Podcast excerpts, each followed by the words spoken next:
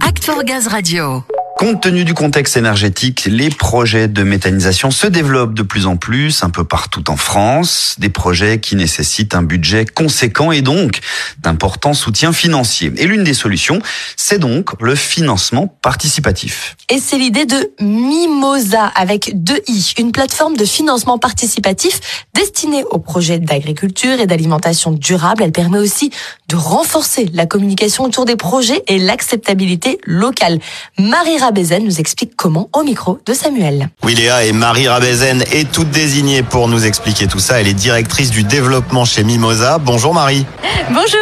Marie, on se retrouve avec Mimosa. On avait déjà abordé ici le principe de financement participatif. C'était il y a un peu moins d'un an autour du projet Boissy Bioénergie. Depuis, vous avez senti une impulsion autour des projets de méthanisation et de ce type de financement que vous proposez Oui, complètement. C'est indéniable. L'année dernière et de plus en plus, on reçoit beaucoup de demandes de la part d'agriculteurs, de groupes d'agriculteurs qui souhaitent construire hein, des nouvelles unités de méthanisation.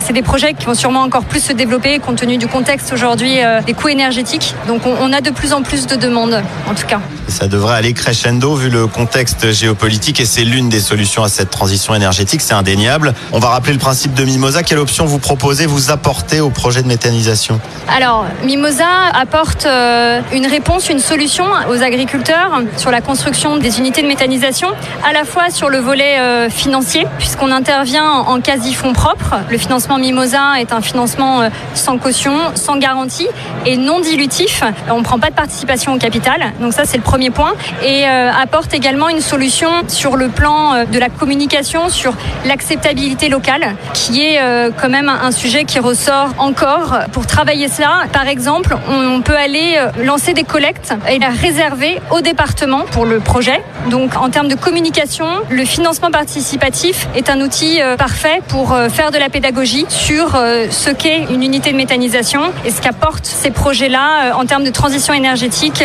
sur les territoires. On sait que ces projets de méthanisation ont un coût réel. On vient avec des fonds propres, avec des prêts. Mimosa, c'est un financement euh, qu'on peut cumuler supplémentaire?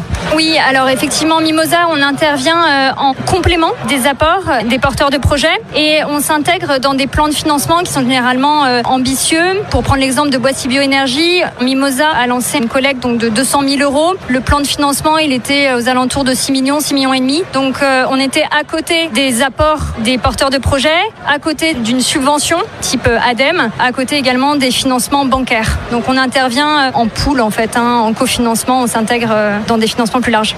J'y reviens, mais ce système, il a aussi cet avantage d'impliquer les habitants alentours dans le projet, de leur donner la possibilité de le faire. Il y a cet aspect pédagogique. Ça soulève aussi pas mal de doutes quand on est partie prenante. Oui, complètement. Et les porteurs de projets les impliquent. On peut aller à l'occasion du lancement de la collecte, distribuer des flyers, euh, organiser des réunions euh, d'information. La page projet, la collecte en elle-même euh, sur Mimosa permet d'informer, d'expliquer ce qu'est une unité de méthanisation, ce que ça produit, les bienfaits et effectivement, euh, bah, ça a un effet bénéfique euh, en termes d'acceptabilité locale euh, sur le projet. Avec les années, l'expérience, vous avez suffisamment de retours. On voit que les collectes et l'investissement financier, ça fonctionne. Mais sur le retour d'acceptabilité, le principe de financement participatif, vous sentez que ça a un impact fort? Oui, par exemple, on a eu euh, le projet de Boissy Bioénergie, donc 200 000 euros qui ont été euh, entièrement financés et collectés auprès des citoyens du territoire. Et puis euh, là, plus récemment, le projet de Green Artois, on a eu une collecte en financement de 50 000 euros avec des centaines de citoyens impliqués dans le projet.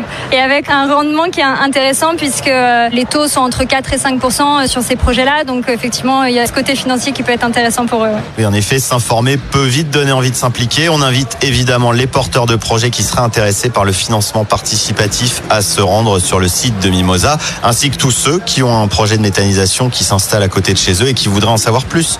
Oui, il y a des espaces euh, d'échange, de commentaires. Tous les prêteurs, les citoyens qui veulent prêter peuvent également laisser des commentaires et en fait c'est un lieu d'échange échange direct en fait avec euh, les porteurs de projets, les agriculteurs qui portent ces projets-là. Donc n'hésitez pas, c'est vraiment l'occasion. Voilà, c'est aussi l'occasion d'échange et de partage sur le sujet. Merci beaucoup Marie Rabezen. Merci. Merci Marie. Donc si vous qui nous écoutez, vous avez un projet, notez-le bien, le crowdfunding est une source de financement possible. N'hésitez pas à vous renseigner sur le site mimosa.com, mimosa avec deux i.